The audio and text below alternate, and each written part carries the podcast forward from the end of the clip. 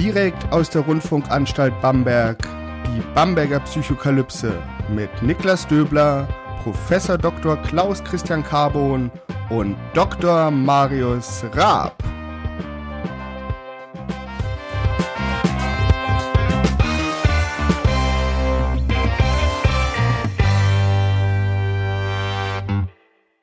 Herzlich willkommen hier zur Bamberger Psychokalypse. Das ist das dritte Kapitel, der dritte Vers. Ihr habt's erraten, ich bin Niklas Döbler, ich bin wissenschaftlicher Mitarbeiter am Lehrstuhl für allgemeine Psychologie und Methodenlehre der Otto Friedrich Universität und ihr habt's wieder erraten, ich bin nicht alleine, ich bin hier mit Professor Dr. Klaus Christian Carbon und Dr. Marius Raab. Hallo. Servus. Hallo. Heute wollen wir mit euch über den ersten Eindruck sprechen. Das ist etwas, denke ich, wovon viele mit uns Erfahrung gemacht haben. Entweder, dass wir abgestempelt wurden vom ersten Eindruck her oder dass wir auch jemanden abgestempelt haben. Und der Witz ist, und wozu Klaus uns jetzt gleich was erzählen wird, ist, dass wir ständig abstempeln. Und selbst Leute, die sagen, ja, ich, ich pack gar keine Leute in den Schubladen, machen das eigentlich ständig, oder? Ja, also erstmal, das hört sich ja ganz schön traumatisch an, ehrlich gesagt. Also du wurdest vielleicht mal abgestempelt und so weiter. Also man kann natürlich auch sagen, naja, abgestempelt, das ist natürlich richtig heftig. Ähm, das bedeutet ja abgestempelt und weggeworfen sozusagen. Aber es ist tatsächlich so, ähm, was wir sehr, sehr schnell machen, ist kategorisieren. Also wir ähm, schieben Schubladen auf und ähm, tun da tatsächlich Personen rein. Und ähm, das machen wir eben auch ganz, ganz stark anhand von Gesichtern. Bestimmte Merkmale ähm, verhelfen uns sozusagen zu schnellen ähm, Ergebnissen in dieser Hinsicht. Und das Problematische daran ist tatsächlich, dass wir oftmals es nicht schaffen, einen zweiten Blick auf die Person zu tun, sondern die ist dann da eingeordnet und ähm, die bleibt dann manchmal auch da. Der Second Look, ähm, äh, der zweite Blick, der wäre manchmal sehr, sehr sinnvoll, ähm, scheint aber auszubleiben. Und jetzt überlegen wir mal, wohin das tatsächlich führen kann. Das kann natürlich zu sehr, sehr problematischen Sachen führen, führen ähm, beispielsweise zu sowas wie Rassismus, äh, dass ich einfach sage, das ist eine Person, die kommt woanders her oder die Person, die sieht irgendwie merkwürdig aus und die, diese Leute kenne ich nicht und ähm, schon werde ich eingeordnet. Aber es gibt natürlich auch andere Dinge, wie wir kategorisieren sehr, sehr schnell, ob es eine ältere, eine jüngere Person ist oder eben, ob die Person, das ist eben eigentlich besonders spannend, attraktiv ist oder nicht attraktiv ist oder ob sie, das ist ja auch sehr wichtig beim ersten äh, Blickkontakt schon, ähm, ob die Person uns ja, ähm, äh, äh, grün vorkommt. Also grün meint hier tatsächlich, ähm, äh, vertraue ich dir? Vertraue ich dir zum Beispiel bei einer Frage, hast du mal eine Mark, hast du mal einen Euro? Ähm, äh, gibst du der Person diese, diesen Euro, diese fünf Euro oder was auch immer sie gerade verlangt, äh, weil sie vielleicht gerade angeblich äh, die Fahrkarte verloren hat und mit der BVG in Berlin eben weiterfahren will. Oder geben wir es ihr nicht, weil wir sagen, nö, da werde ich sowieso das Geld nicht mehr sehen oder die verkauft mich doch irgendwie verblöd.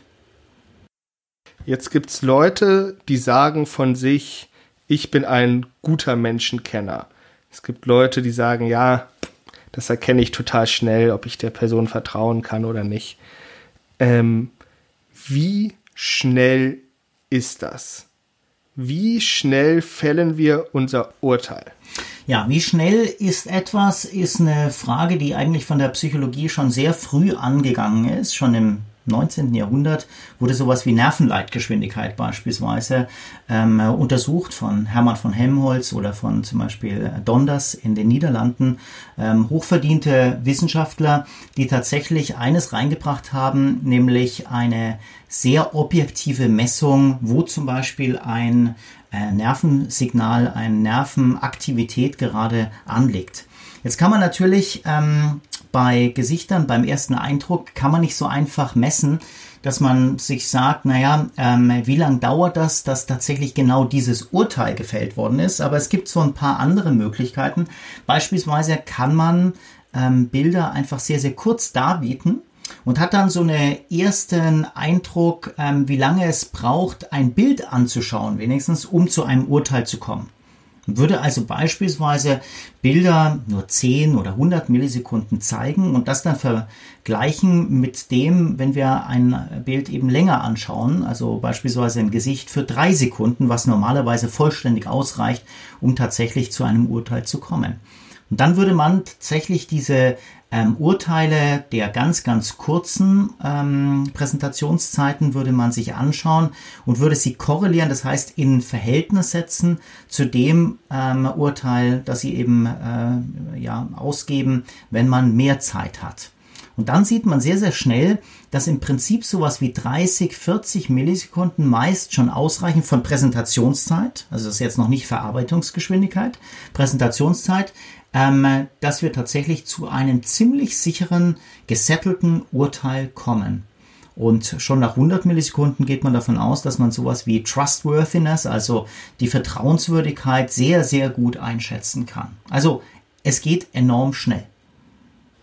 100 Millisekunden, das müssen sich äh, die Zuhörer mal klar werden. Das sind ein Zehntel Sekunden. Ein Zehntel Sekunde und unser Urteil steht zumindest für den Anfang fest und wir entscheiden uns vielleicht, ob wir der Person eine Mark, einen Euro oder welche Währung auch immer geben oder ob wir es nicht tun. Also das ist natürlich krass.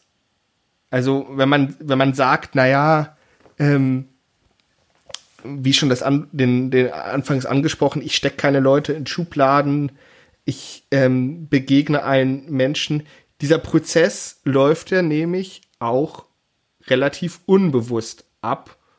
Ähm, und ich bin mir sicher, wenn man die Leute befragt, naja, wie lange brauchst du, um zu wissen, ob ich einer Person vertrauen kann, da gibt es natürlich die Leute, die sagen, selbst die Leute, die sagen, ich bin ein guter Menschenkenner, ich bin eine gute Menschenkennerin, sagen, ja, weiß ich nicht, ich muss fünf Minuten mit der reden, aber fünf Minuten im Sinne von Reaktionszeiten in der Psychologie das ist ja eine Ewigkeit. Das ist eine Ewigkeit und selbst eine Sekunde ist eigentlich schon eine Ewigkeit. Und es ist eben ein Trugschluss, dass wenn ich sage, okay, ich brauche fünf Minuten, dann kann ich dich gut einschätzen, dass ich mich unabhängig machen kann von diesen ersten Eindrücken, die eben, wie du es jetzt eben bezeichnet hast, als ähm, nicht bewusst oder vorbewusst, sagt man manchmal.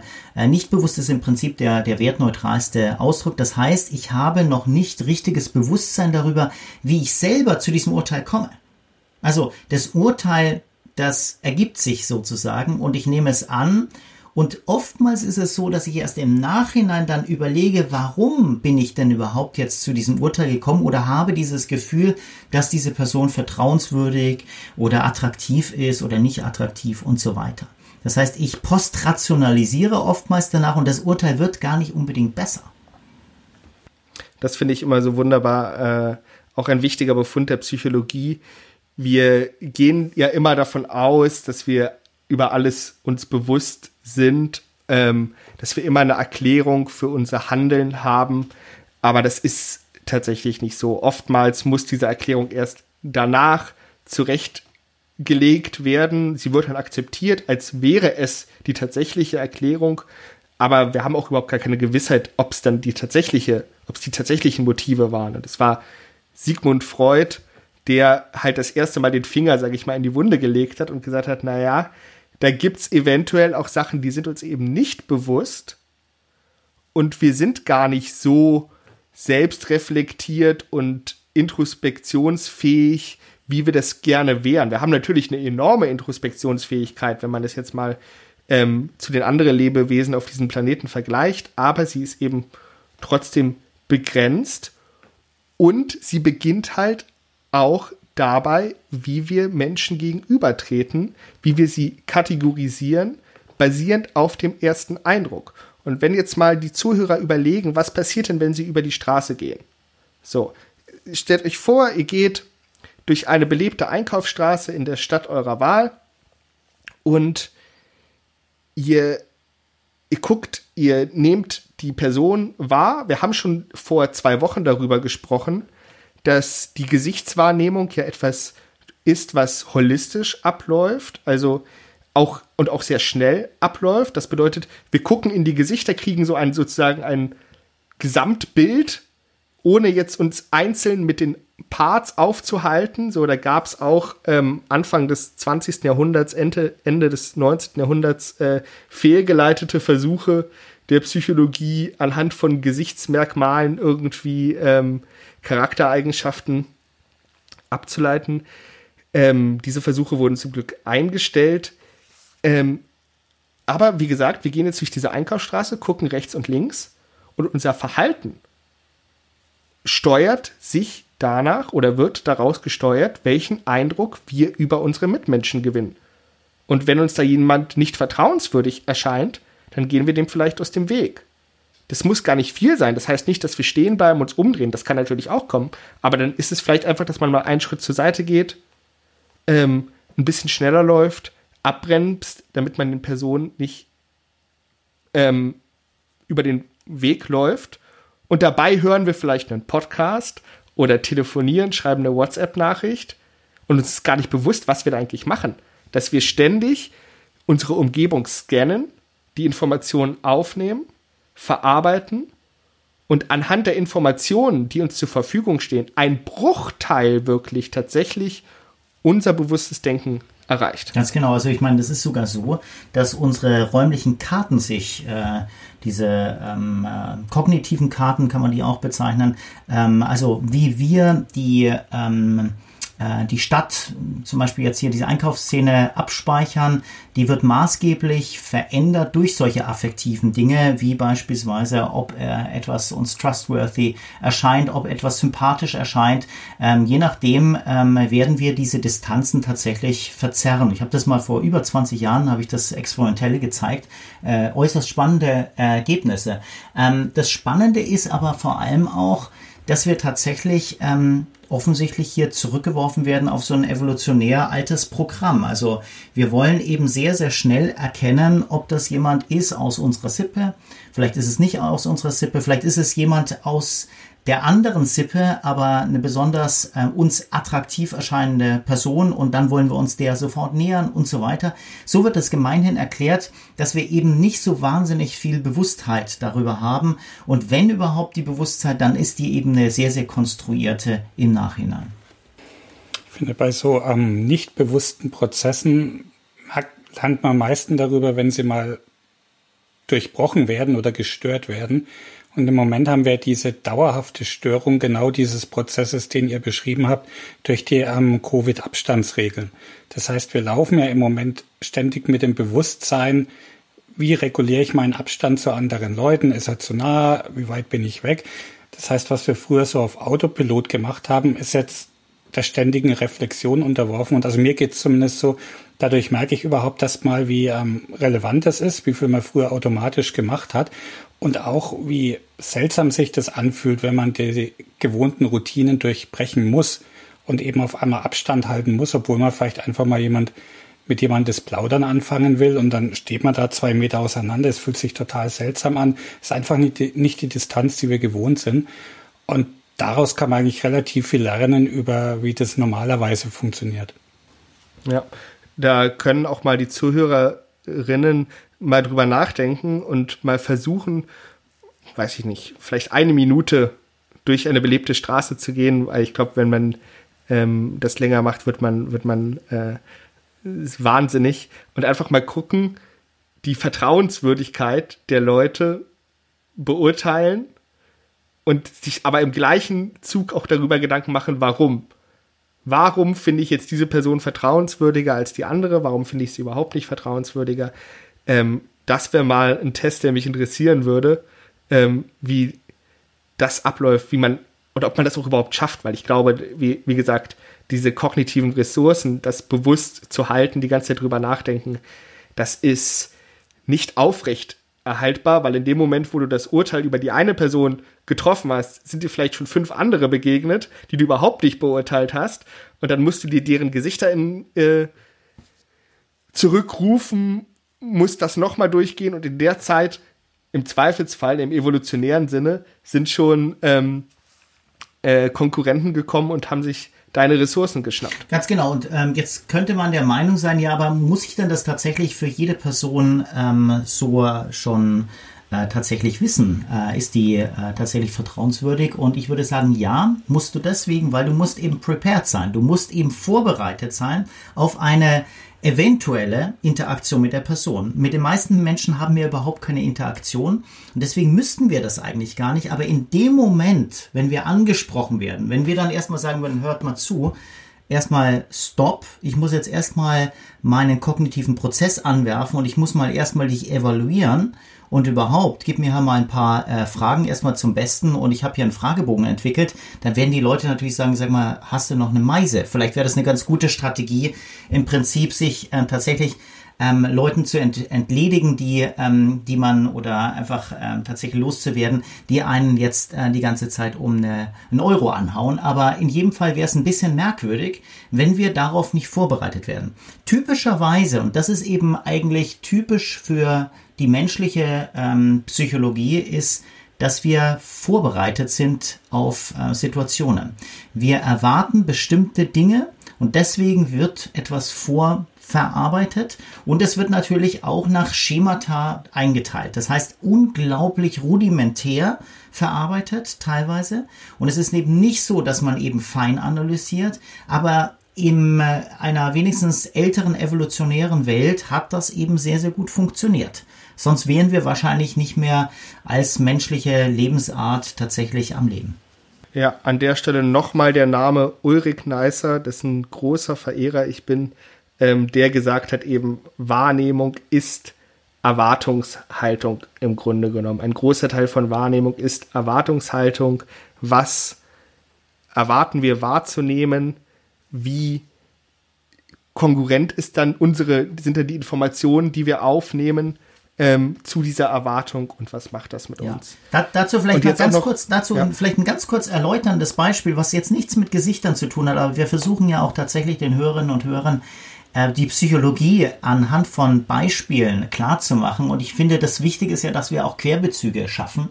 Und ähm, ich gebe immer das Beispiel mit ähm, einem Englandbesuch. Also ähm, wenn man tatsächlich nach London kommt und am besten sollte man das tatsächlich äh, mal machen, dieses Experiment, indem man mit dem Flieger unterwegs ist. Das heißt, eine abrupte Veränderung der Erwartungshaltung, wo Autos herkommen. Und dann steigt man eben in den Bus ein und das ist alles noch harmlos. Man, man sieht zwar, oh, das ist Linksverkehr, aber im Prinzip ist es noch nicht relevant. Nur ist die, ähm, am Anfang ist man ein bisschen schockiert, dass der äh, Busfahrer nicht dort sitzt, sondern auf der falschen Seite. Man will auch auf der falschen Seite einsteigen, aber es ist alles noch harmlos. Das ist noch nicht gefährlich. Es dauert nur ein bisschen länger. Und dann kommt man auf die erste Kreuzung bzw. den ersten Zebrastreifen. Und da stehen dann so merkwürdige ähm, Anweisungen am Boden, ja, dass man zu bestimmten Richtungen schaut. Und wir kennen das ja normalerweise, schauen wir links, rechts und nochmal links. Das ist so die Haltung, die wir ähm, kleinen Kindern einbläuen. Und ähm, tatsächlich machen wir das eigentlich auch, wenn wir einigermaßen ähm, bewusste Verkehrsteilnehmer sind. Aber natürlich geht es irgendwann in unser Blut in Anführungszeichen über. Das heißt, wir haben eine Erwartungshaltung, dass das Auto vermutlich in Deutschland beispielsweise oder in Zentraleuropa insgesamt von links kommt, weil wir eben Rechtsverkehr haben. So, links, rechts, links. Und meist kommt dieses zweite, äh, dieses zweite links nicht mehr, sondern nur links, rechts. So. Jetzt kommen wir nach England, aber da ist eben der äh, gefährliche Verkehr kommt eben von rechts, weil die einen Linksverkehr haben. Das heißt, das Programm funktioniert nicht. Jetzt könnte man sagen, naja, dann baue ich das halt um, mache ich halt rechts, links, rechts. Das ist doch überhaupt kein Problem. Aber es werden tatsächlich eine signifikante Anzahl von Zentraleuropäern werden einfach überfahren. Und zwar Menschen, die durchaus lange den Verkehr, den Straßenverkehr in Berlin und so weiter gekannt haben und trotzdem werden sie überfahren. Warum?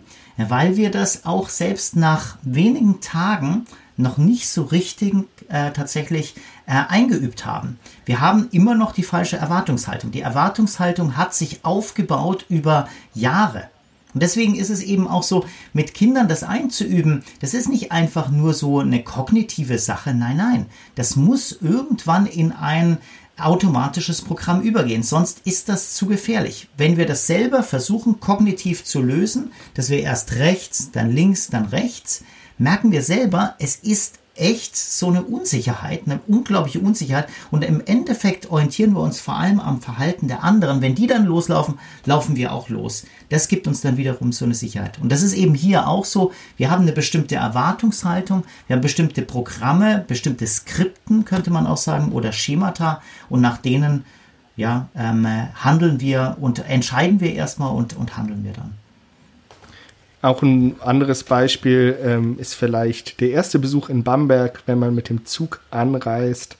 Man erwartet ein Juwel Süddeutschlands, ein UNESCO-Weltkulturerbe, steigt aus dem Bahnhof, sieht links eine Bausünde, halblinks eine Bausünde, rechts zwar eine sehr schöne Malzfabrik, aber das ist auch tatsächlich das einzig Schöne äh, in Sichtweite des Bahnhofs und erst wenn man dann ein paar Schritte geht, ähm, erreicht man entweder die wunderbare Gärtnerstadt oder die ähm, Innenstadt, die beide zu Recht unter Schutz der UNESCO stehen. Ästhetisch gesehen ist es natürlich das Steigerungsprinzip und insofern funktioniert das. Danach findest du Bamberg noch schöner. Ja.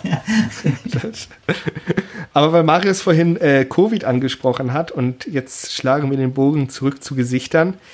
Gesichter, das haben wir ja schon gelernt, werden auch als Hinweis für Gesundheit herangezogen. Und auch relativ zuverlässig. Das bedeutet, wir gucken jemandem ins Gesicht und sagen, ah ja, ist der gesund? Kann man sich dem nähern in diesem Kontext, nähern? Und das ist natürlich auch dann entscheidend, und jetzt schlagen wir nochmal den Bogen zu unserer Maskenfolge, wenn wir in einem Kontext sind, in dem vielleicht eine Maske getragen werden sollte, sie aber nicht getragen wird. Und jetzt müssen wir entscheiden, naja, ist die Person, die gerade vor mir hustet, ist die krank? Oder hat sie sich nur verschluckt? Das wird eben auch anhand des Gesichts beurteilt. Aber sprechen wir weiter über den ersten Eindruck. Ja, Marius, wenn jetzt der erste Eindruck getroffen wurde, erlangt wurde, ist es dann zu spät? Also Ändert er sich dann überhaupt noch? Kann er sich überhaupt noch ändern? Also können tut er schon, aber er ist ähm, in der Tat sehr stabil und wird dann halt auch sehr schnell zur selbsterfüllten Prophezeiung. Also wenn ich jemand als nicht vertrauenswürdig einschätze, bewusst oder unbewusst, also wenn ich es eben als nicht vertrauenswürdig tue, wird meine ganze weitere Interaktion natürlich von Misstrauen geprägt sein, was mein Gegenüber natürlich merkt und dann auch darauf wieder entsprechend reagiert, was dann mein erstes Urteil, Vorurteil bestätigt. Das heißt, diese Nichtänderbarkeit ist zum einen psychologisch bedingt, dass dieses Urteil uns selbst sehr stabil erscheint. Es ist aber auch durch die Interaktion begründet, die dann folgt und dieses Urteil eben weiterhin zementiert. Und das ist so das doppelt gefährlich an diesem ersten Eindruck. Nicht nur, dass er sehr stabil ist, sondern dass er die weitere Interaktion in diese einmal gefällte Richtung prägt und damit ist er dann de facto oft wirklich relativ unveränderlicher. Ich finde es ja auch spannend, wie dieser erste Eindruck manchmal in Narrative eingebettet wird und zum Beispiel auch in romantische Narrative. Also es gibt dieses Phänomen der, der Liebe auf den ersten Blick, die ähm, in gewissen Kontexten eben nur auf visuellen Informationen basiert. Also wenn ich ein Bild sehe, habe ich keine olfaktorischen, also keine Geruchsinformationen, die vielleicht eine Rolle spielen könnten. Ich hätte, ich habe keine Bewegungsinformationen, ähm, die eine Rolle spielen könnten. Ich habe nur dieses Bild und trotzdem gibt es Leute, die berichten, naja, dieses Bild hat gereicht, dass ich mich sofort in eine Person verliebt habe. Und dann gibt es natürlich auch den Gegen, das Gegenteil, dass Leute sagen, dass Paare davon berichten, naja, zu, zunächst mochte ich den gar nicht. Oder zunächst mochte ich die gar nicht. So, die war mir total unsympathisch am Anfang. Ja, aber das ist ja, das ist ein sehr, sehr spannendes psychologisches Phänomen, weil was der Marius gerade gesagt hat, ist ja nicht nur, dass es sich tatsächlich meist ähm, dann eben negativ entwickelt, so eine Kommunikation und eine, eine Bestätigung ähm, des ersten Urteils ähm, stattfindet. Aber der zweite Schritt eben, dass man sich eigentlich auch kaum mehr von dem Urteil lösen kann, ist eben auch etwas, was äh, psychologisch ähm, Bestand hat. Das heißt, es ist einfach wahnsinnig schwer zuzugeben, dass man sich geirrt hat. Also wenn du selber mal überlegst, wie häufig ist das und wie, wie viel Aufwand ist das, dass man einfach sagt, Mensch, eigentlich habe ich jetzt gemerkt, das ist ein ganz netter Mensch. Irgendwie hatte ich eine totale Aversion, aber irgendwie habe ich jetzt gemerkt, jetzt arbeite ich seit einiger Zeit mit dieser Person zusammen und jetzt finde ich die Person zum Beispiel sympathisch. Sowas, das ist nicht einfach, aber für eine Beziehung kann das natürlich eine sehr spannende Sache sein. Weil jetzt habe ich offensichtlich etwas erkannt, was mich selber sehr stark attrahiert, wo ich aber dran arbeiten musste. Und das ist tatsächlich etwas, wo wir denken, dass es etwas sehr, sehr langfristig ähm, Wichtiges sein kann. Dass man eben eben das nicht daran festmacht, dass man einfach verfallen ist einer Person, weil was was ich äh, sich verknallt hat in eine bestimmte Äußerlichkeit, sondern man hat sich's erarbeitet. Man merkt plötzlich, man hat gemeinsame Interessen. Die Person ist, ähm, die ist gar nicht so, wie sie erst erschien. Die ist nur schüchtern ein bisschen, aber sie ist brillant, ist ein brillanter Kopf. Oder sie ist äh, unglaublich witzig aber in dem Moment, wo ich sie kennengelernt habe, ähm, hatte sie eben große Sorgen oder hatte gerade psychische Probleme oder, oder war einfach in einer schlechten Stimmung.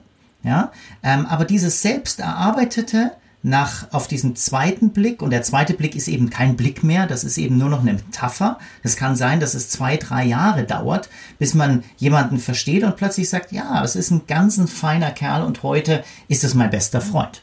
Das berichten tatsächlich viele dass sehr etablierte äh, Beziehungen tatsächlich auf sowas dann fußen. Also wenn wir auch unsere Identität erzählen, also auf die narrative Identität zurückgreifen, dann spielen eben nicht nur so, dass man einfach Ereignis A neben Ereignis B stellt und das einfach so hintereinander wegerzählt, sondern wie Klaus auch gesagt hat, die Widerstände, die dabei überwunden werden mussten, spielen eine Rolle. So. Und in dieser Identität sind auch soziale Beziehungen mit eingeflochten. Also wen kenne ich, mit wem bin ich gut befreundet. Zeig mir deine Freunde und ich sagte, wer du bist, das ist da ein geflügeltes Wort. Und, und diese Widerstände, also Leute kennen es, die sagen so, ich bin von ganz unten gekommen, vom Tellerwäscher zum Millionär in der amerikanischen Kultur. Ein ganz, eine ganz klare Narration, die mit einer ganz klaren, äh, mit einem ganz klaren Bild verbunden ist.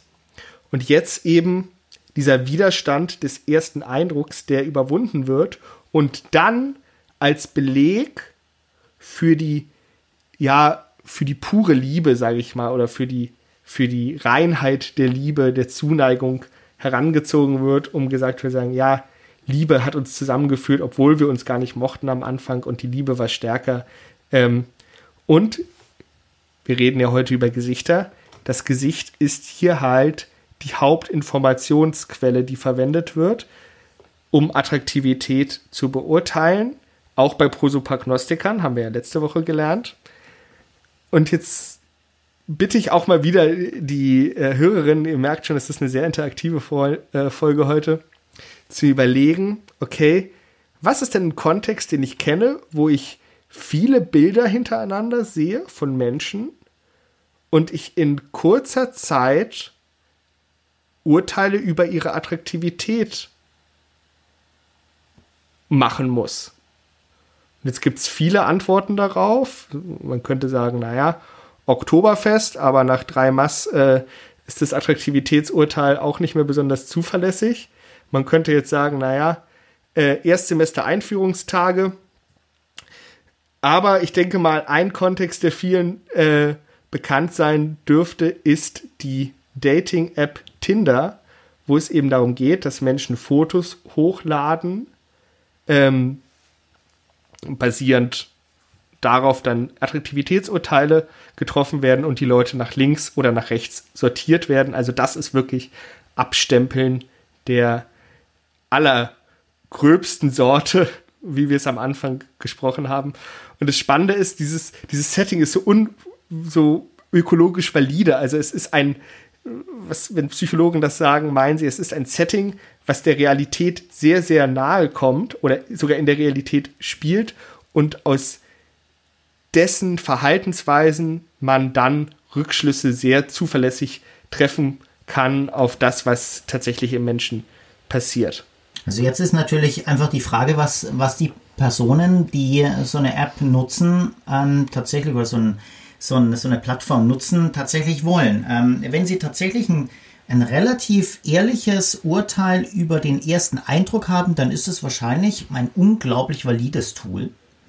Ähm, äh, wenn Sie tatsächlich etwas ähm, wissen wollen über die Attraktivität eines Menschen, und jetzt spreche ich mal wirklich von Attraktivität und nicht einfach von Schönheit oder oberflächlichen äh, Merkmalen des Gesichtes, Attraktivität also einer Persönlichkeit, einer Person, ähm, mit allen Facetten, also wo, wo sowas reinkommt wie Begabung, sowas wie Wissen, Status, Prestige, sowas wie ähm, Fähigkeiten, ähm, sowas wie Witz, Ironie und so weiter, was diese Person mitbringt, das kann ich natürlich alles nicht messen. Also der zweite ähm, der zweite Blick in Anführungszeichen, der kann damit nicht erfasst werden. Der wird, da, da wird es total ungerecht sozusagen. Aber für den ersten Blick ist es wahrscheinlich ein sehr valides Tool. Warum sage ich das? Ähm, ich sage das deswegen, weil es tatsächlich in der Forschung gezeigt worden ist und wir haben auch einiges dazu gemacht, dass wir eben nach ungefähr 100 Millisekunden, das reicht vollständig,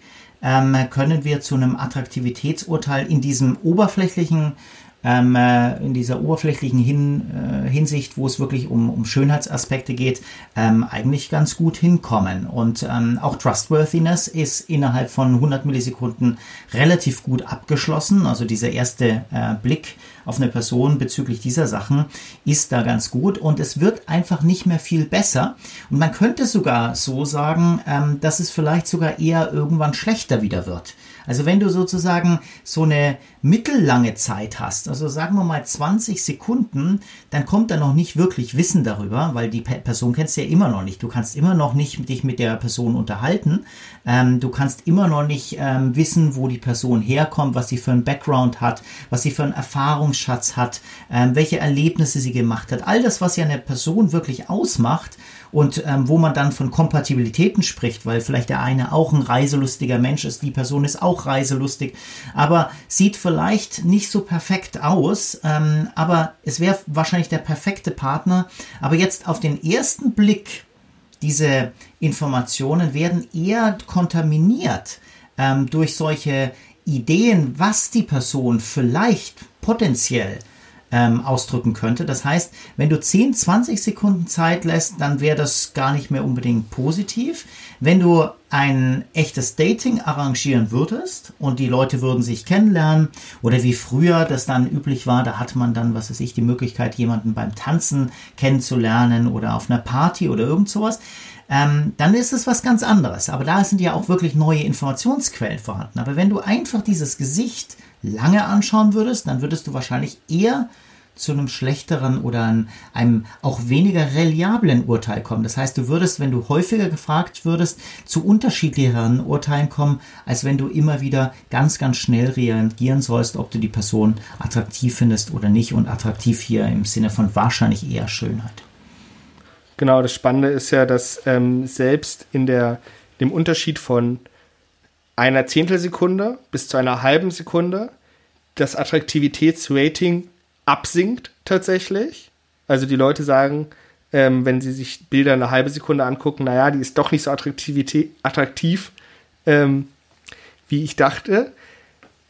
Die Confidence in das Urteil, also wie sicher ich mir mit meinem Urteil bin, das steigt tatsächlich. Ähm, aber selbst am Anfang ist man sich ziemlich sicher. Also man sagt, naja, das, das passt schon. Es steigt dann noch mehr über die Zeit, obwohl es eigentlich ab sinkt von deinem Attraktivitätsrating. Marius merkt jetzt schon, äh, wir reden über sein Lieblingsthema Kontext, weil Klaus angesprochen hat, äh, welche Zusatzinformationen man auf Partys beim Tanz ähm, finden kann. Es soll ja auf Tinder den Trend geben oder auf allgemeinen Dating-Plattformen Fotos von sich mit Hunden, mit Babys am Strand hochzuladen. Jetzt haben wir ja schon mal drüber gesprochen, wie wichtig Kontext auch bei der Gesichtserkennung, Verarbeitung ist. Was macht es jetzt mit diesen beiden Variablen, über die wir ganz viel heute gesprochen haben, Trustworthiness, Attraktivität, wenn solche Bilder hochgeladen werden?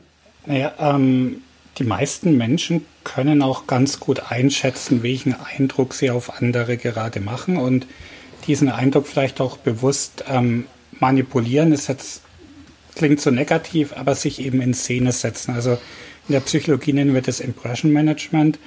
Und wenn ich mich mit einer Katze oder einem Hund ablichte, dann erweckt es bei den Leuten, die mich sehen, natürlich einen gewissen Eindruck. Und so filtere ich vielleicht gleich mal die Leute hinaus, die sagen, oh, ist das kindisch oder ach, das ist ja albern oder äh, Hunde sind doof.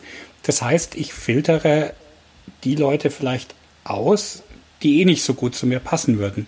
Und ich denke, die meisten Leute, die das tun, sind sich dessen auch bewusst, dass sie durch die Platzierung solcher Reize einen gewissen Eindruck beim Gegenüber erwecken und dadurch vielleicht schon die potenzielle Matchbarkeit zu den richtigen Leuten erhöhen.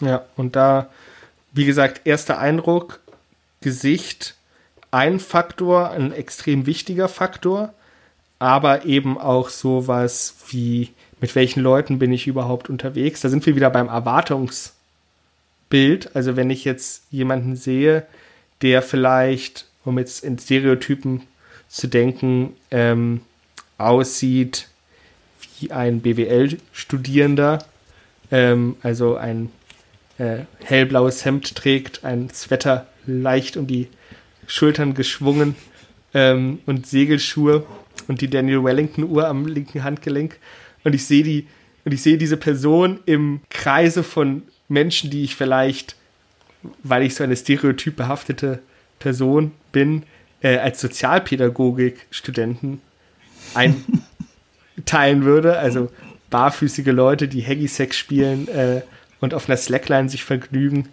Ähm, dann wird mein erster Eindruck von dieser Person sich auf jeden Fall ändern. Er wird vielleicht diffuser werden. Dann würde ich sagen, was, was passiert hier? Ähm, dann, gehen die, dann geht das Assoziationsfeuerwerk los. Ähm, und der erste Eindruck verschiebt sich massiv und wir werden vielleicht auch überhaupt nicht noch, also werden unsicherer in unserem ersten Eindruck. Richtig, ähm, das, äh, also erstmal muss man sagen, du bist schon sehr stereotyp denkend offensichtlich, aber sehr, sehr, mindestens sehr, sehr differenziert. Ich möchte das nur verdeutlichen, in, in nur jedem verdeutlichen. Fall sehr, sehr differenziert oder wenigstens ähm, sehr, sehr detailreich, ähm, Stereotyp. Ähm, aber ähm, äh, gut, ähm, ähm, schauen wir es schauen uns auf jeden Fall mal an mit der Konfidenz. Ähm, also das Vertrauen in das eigene Urteil. Wir haben meist das Gefühl, wenn wir längere Zeit haben, dass wir tatsächlich zu einem besseren Urteil kommen. Und äh, dann steigt eben typischerweise die Ratings äh, für Konfidenz an. Aber eigentlich ist es so, dass wir ähm, von den Daten her sehen können, dass es immer variabler wird. Das heißt, eigentlich sind die Leute sich ähm, gar nicht dessen bewusst, dass sie auf einmal auf ganz unterschiedliche Quellen zurückgreifen. Eben nicht nur auf die reine visuelle Quelle, sondern eben beispielsweise auch auf solche Dinge, die sie dann im Kontext sehen, ähm, die sie vielleicht dann analysieren sie plötzlich auch die Kleidung, dann analysieren sie, ob das kohärent ist und so weiter. Nach, äh, nach äh, einiger Zeit merkst du sogar, dass vielleicht das ähm, Gesicht gar nicht so symmetrisch ist, sondern dass die äh, Nase relativ krumm ist, dass die Mittellinie relativ krumm ist. Und dann passiert was ganz, ganz Verrücktes. Verrücktes. Wenn wir wirklich lange Zeit ein Gesicht anschauen, passiert etwas, was wir als Strange Face Illusion kennen. Es passiert übrigens auch mit deinem eigenen Gesicht, wenn du dir das anschaust. Da ist es sogar noch extremer. Du schaust einfach ähm, dich selbst oder eine andere Person lange Zeit an und dann verschwimmt irgendwann so das Bild und du hast das Gefühl, dass dieses Gesicht ganz merkwürdig ausschaut, dass es eben ähm, nicht mehr besonders ebenmäßig ist, äh, dass eigentlich alles ziemlich schief und krumm ist und dann, ähm, selbst wenn du diese Person einigermaßen kennst, hast du das Gefühl, dass diese Person tatsächlich vielleicht gar nicht diese Person ist. Hört sich jetzt ziemlich komisch an und ziemlich verrückt. Sollte jeder, wir haben ja gesagt, das ist eine ziemlich interaktive Sitzung heute, ähm, kann man wirklich mal ausprobieren, indem man sich selbst oder die Fotografie eines äh, einem sehr bekannten Menschen äh, tatsächlich längere Zeit anschaut. Nach ein paar Minuten beginnt dieser Effekt, diese Strange Face Illusion, ähm, ist fast nicht erforscht, aber eines ist klar, wir scheinen offensichtlich ähm, das, was wir kennen, eben was in unserem ähm, Gehirn mental repräsentiert ist von diesem Gesicht, scheinen wir abzugleichen. Und selbst wenn es eine nicht uns bekannte Person ist, haben wir natürlich ein gewisses Schema, wie ein Gesicht aussieht und gleichen es ab. Und da dieser Abgleich aber so ausschaut, dass wir immer auf etwas relativ Unklares zurückgreifen können, weil diese mentale Repräsentation eben nicht so vollständig ausbuchstabiert ist. Das ist eben genau das, was mentale Repräsentation ausmacht, dass es immer relativ schematisiert ist fallen uns auf einmal tatsächlich perzeptuell, also wahrnehmungstechnisch, diese ähm, leichten Veränderungen auf und wir überbewerten sie. Und das ist ein absolut faszinierender Effekt. Also auch hier wieder ein Beleg eigentlich, dass wenn wir oberflächliche erste Attraktivität feststellen können, ist es wahrscheinlich hinderlich, sehr, sehr lange sich damit zu beschäftigen. Und es ist wahrscheinlich sogar sehr förderlich, sehr, sehr schnell die Leute entscheiden zu lassen. Also heute am Tag der Aufnahme ist der Tod von Phipps Asmussen bekannt oh. geworden. Ich weiß nicht, ja, ob natürlich. das gelesen mhm, ja. Ich und, ähm, muss leider gestehen, dass ich äh, gerade kein Gesicht vor Augen habe. Naja, der sieht halt aus wie ein Norddeutscher, ne? Mit so, wer, wer, wer war das? Äh, einer der größten Komiker der Nachkriegszeit, bekannt geworden für so Altherren- und Schlüpfrigkeitshumor. Na gut, das ist dann der Generationsunterschied in dieser Runde, der jetzt Und, und sehr, sehr schöne Stereotype auch wieder über Ethnien und so weiter. Also Marius, alle Achtung. Genau. Ja, der hat sich bewusst so angezogen. Das ja. war sein Unique Selling Proposition ja. und der hat eben diese, diesen berühmten Witz gemacht, der Mann, der früh vor dem Spiegel steht und sagt, ich kenne dich zwar nicht, aber ich rasiere dich trotzdem. ja. Und da musste ich gerade dann denken, weil der Tod von, also das war ein Idol meiner Kindheit, ne? Phipps Asmussen, Dieter Hallervorden, damit sind wir groß geworden. Klaus, du ja, glaube ich. Ja. auch. ich weiß nicht, Niklas, was haben denn die jungen Leute so für Humor? äh, also äh, die, die, die, die Stereotypen wahrscheinlich. Die, die, die, die Hallervon äh, kenne ich natürlich auch. Und äh, der hat natürlich auch ein sehr markantes Gesicht, womit er, womit er ja auch früher ähm, gespielt hat, seine Komik verbreitet hat. Aber jetzt ist natürlich die Frage, was Klaus jetzt gesagt hat, erster Eindruck scheint ja doch relativ gut zu sein. Sollten wir jetzt einfach durch die Stadt laufen, Leute ganz kurz angucken, sagen so, jetzt passt's, hier mit dir, wir beide gehen nachher noch mal später essen, du bleib mir mal lieber vom Leib und äh, ich gucke euch jetzt gar nicht mehr an, weil ich mir mein Urteil nicht kaputt machen. Ja. Also meine, mein, mein, meine Aussage wäre rein methodisch gesehen, wenn du den ersten Eindruck haben willst, lass dir ganz, ganz wenig Zeit und dann hast du ein gutes Maß. Aber natürlich als jemand, äh, der hoffentlich weiterdenkt, ähm, würde ich natürlich sagen, wenn wir jetzt wirklich daraus ableiten wollen, ob jemand für uns sozusagen der richtige Partner ist, ob es ein interessanter Freund ist, ob man ihm zum Beispiel einen Euro geben sollte oder nicht. Oder ob man ihm anvertrauen soll, ähm, dass man hier gerade auf das Kind aufpasst oder auf den eigenen Hund oder die Katze, dann würde ich sagen, das wäre natürlich dann echt fatal. Also, und wenn wir das tatsächlich machen und unsere Gesellschaft darauf aufbauen, auf erste Eindrücke, dann ist das fatal. Weil der erste Eindruck ist interessant, der ist spannend, gar keine Frage. Aber es gibt eben zweite und dritte Eindrücke und es gibt eben auch Revisionen und die müssen eigentlich möglich sein.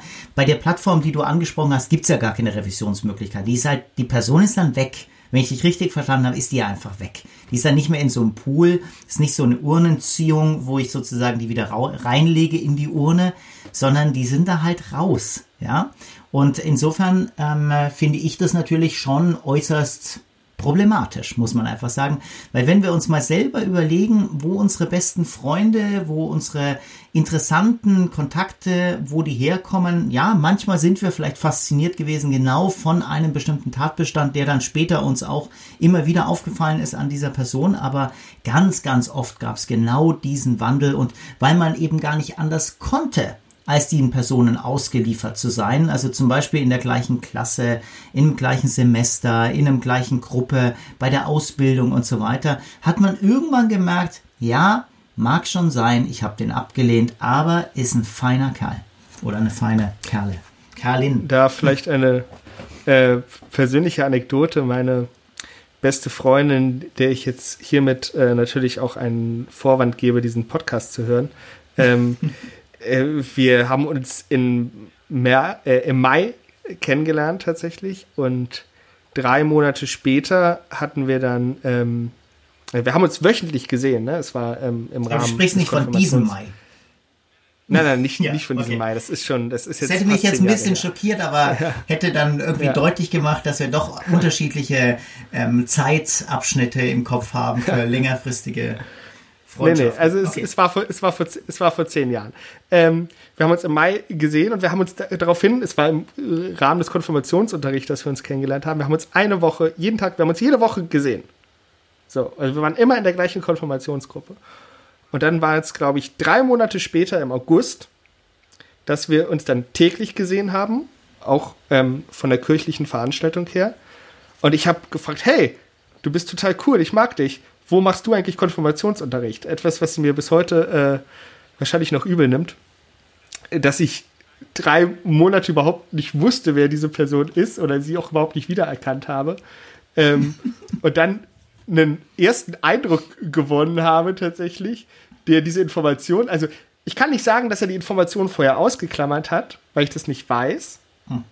Ähm, ich vermute, es hat mich auf jeden Fall beeinflusst. Aber ähm, es war für mich ein komplett neuer Eindruck von dieser Person, die mir, wo ich kein Bekanntheitsurteil darüber fällen konnte. Richtig, und diese magischen Momente, dass es eben irgendwann Klick macht, dass man irgendwann sagt, ähm, wow, das ist ja was Faszinierendes, hier habe ich was gefunden, was vielleicht die Grundlage einer sehr, sehr guten und tiefen Freundschaft ist, das versagst du dir natürlich, wenn du einfach nur auf so ein oberflächliches Urteil gehst. Wenn du aber rein ein attraktives Foto anschauen willst, dann ist das genau die richtige Strategie. Ja. Ich finde es, ähm, wir hatten da schon mal drüber gesprochen, was ich eben so spannend finde an Psychologie, speziell an Kognitionspsychologie, diese, diese Skalier, Skalierbarkeit. So, dass man sagt, ja, dieser Mechanismus, dass wir schnell Leute hinsichtlich ihrer Vertrauenswürdigkeit einschätzen können, der ist enorm adaptiv für unser alltägliches Ich gehe von A nach B durch die belebte Einkaufsstraße. Sind wir jetzt aber in einer anderen Situation, von konzentrierter sozialer Interaktion wird dieser eigentliche positive Mechanismus plötzlich zum Fe zur Fehlerquelle. Und da sind wir wieder auch, da spielt Kontext wieder eine Rolle, aber das zeigt eben, dass diese psychologischen Mechanismen, es, es einfach unfassbar schwer ist, diesen, diesen gordischen Knoten zu entwirren. So, weil man, weil man könnte naiv daran gehen und sagen, naja, der Mensch ist ja immer der gleiche und das ist die einzige Konstante, die bleibt und den setzen wir einfach in verschiedene Situationen und das passt dann schon und dann, dann finden wir das raus. Aber das ist es nicht, weil jede Situation einzigartig ist und in unserem normalen Zeiterleben zum Beispiel, jetzt sind wir wieder bei diesen 100 Millisekunden, spielen Zeiträume von 100 Millisekunden keine Rolle wenn wir nicht gerade, ähm, weiß ich nicht, einen Beruf ausüben oder eine, ein Hobby nachgehen, in dem solch, in dem extrem schnelle Reaktionszeiten gefordert sind. Aber in unserem alltäglichen Leben spielt das vermeintlich bewusst keine Rolle. Unbewusst nehmen wir aber diese ganzen Informationen von links und rechts, von vorne und hinten auf, verarbeiten sie, ähm, was dann dazu führt, dass unser bewusstes Handeln beeinflusst wird ähm, und wir sagen, wir kommen dann wieder zu diesen Urteilen und sagen, naja, fünf Minuten reichen mir, um zu sagen, ob du vertrauenswürdig bist. Aber eigentlich ist man sich schon nach einer Sekunde relativ sicher. Ganz genau. Und ähm, es ist eben einfach so, das können wir an, an, an schönen Experimenten ja immer wieder klar machen. Wir preparen, wir bereiten uns immer auf die nächste Situation vor und wir simulieren sie im Prinzip schon davor. Und wir, ähm, wir ähm, das ist eben auch das Magische, unser, ähm, äh, unser Gedächtnis ist eben nicht so, dass wir immer das ganze Gedächtnis bemühen, sondern wir haben offensichtlich ein Arbeitsgedächtnis, dass sich nur die Sachen tatsächlich zum Arbeiten jetzt, zum aktuellen Arbeiten herausnimmt und aktiviert aus dem Langzeitgedächtnis, die eben jetzt relevant sind für eine äh, tatsächliche Aufgabe.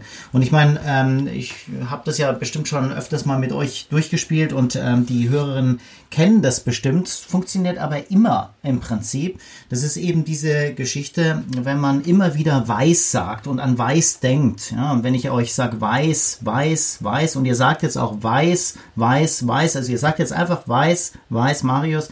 Niklas, sag mal weiß, weiß, weiß, weiß. weiß, weiß was weiß, trinkt die Kuh? Milch, ja, ja, der, der alte Kinderreim. Der alte ja. Kinderreim und der alte ähm, Scherz sozusagen auf Psychologiepartys, aber Fakt ist, das zeigt uns sehr, sehr viel. Natürlich gibt's auch den einen oder anderen, der weiß es da schon, der inhibiert die ganze Zeit und denkt sich nur die ganze Zeit, ich darf nur eines nicht sagen.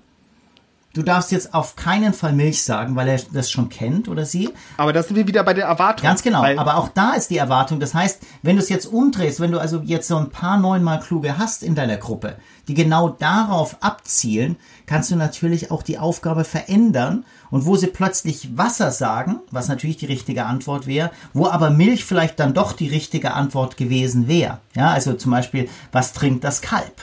Ja, und plötzlich erwarten sie das nicht und plötzlich sagen sie Wasser. Aber ja, das Kalb trinkt vielleicht auch äh, Wasser, aber eigentlich trinkt's Milch, sonst wird's krank. Also das ist, das ist eben das Entscheidende und das ist eben genauso bei Gesichtern, dass ich eben bestimmte Sachen erwarte. Aber jetzt ist es so, ähm, wir haben trotzdem noch nicht die richtigen negativen Seiten äh, tatsächlich kennengelernt. Ähm, von diesen ganz, ganz schnell einordnen und schnell auf den ersten Blick etwas entscheiden. Ähm, nehmen wir wirklich mal an, also wir haben die, die harmlosen Beispiele von Attraktivität und auch Trustworthiness. Es ist noch relativ harmlos. Ähm, tatsächlich ist es aber so, ähm, ob jemand gefährlich ist, ob jemand beispielsweise ähm, ein äh, gefährlicher Mensch ist, ähm, ob das vielleicht eine gefährliche Situation ist, das ist tatsächlich ähm, sehr, sehr stark zum Beispiel äh, zu sehen, dass bestimmte Menschen auf bestimmte Hautfarben, auf bestimmte Menschentypen tatsächlich reagieren. Wir haben zum Beispiel ein, ein Beispiel mal in unserer Forschung untersucht. Ähm, das waren ähm, Bilder von sogenannten Dysknatikern. Also äh, es ist einfach eine Kieferfehlstellung. Im Prinzip hat jeder von uns ähm, mehr oder weniger starke Kieferfehlstellung, so richtige Orthognathie, also eine richtige Kieferstellung, so wie man es eigentlich von einem wo ein Kieferorthopäde dann ähm, lächeln, lächelnd uns sagen würde, also wir sind äh, uns einig, wir, Sie müssen nie wieder zu mir kommen. Das gibt's praktisch nicht. Ähm, wir haben immer irgendwie so ein bisschen einen entweder Überbiss oder ein bisschen Unterbiss. Und hm, tatsächlich haben wir untersucht, dass Leute mit Überbiss sehr, sehr häufig in die Schublade geschoben werden. Primitiv, brutal, dominant, nicht intelligent. Und jetzt kann man sagen, ja, vielleicht ist das ja so. Also das wäre jetzt erstmal die naive, naive Frage eines wirklich naiven Menschen, weil es ist natürlich nicht so. Also es gibt keine solchen Zusammenhänge, sie sind ähm, nicht nachweisbar, solche Zusammenhänge, aber wir haben offensichtlich das Vorurteil. Warum?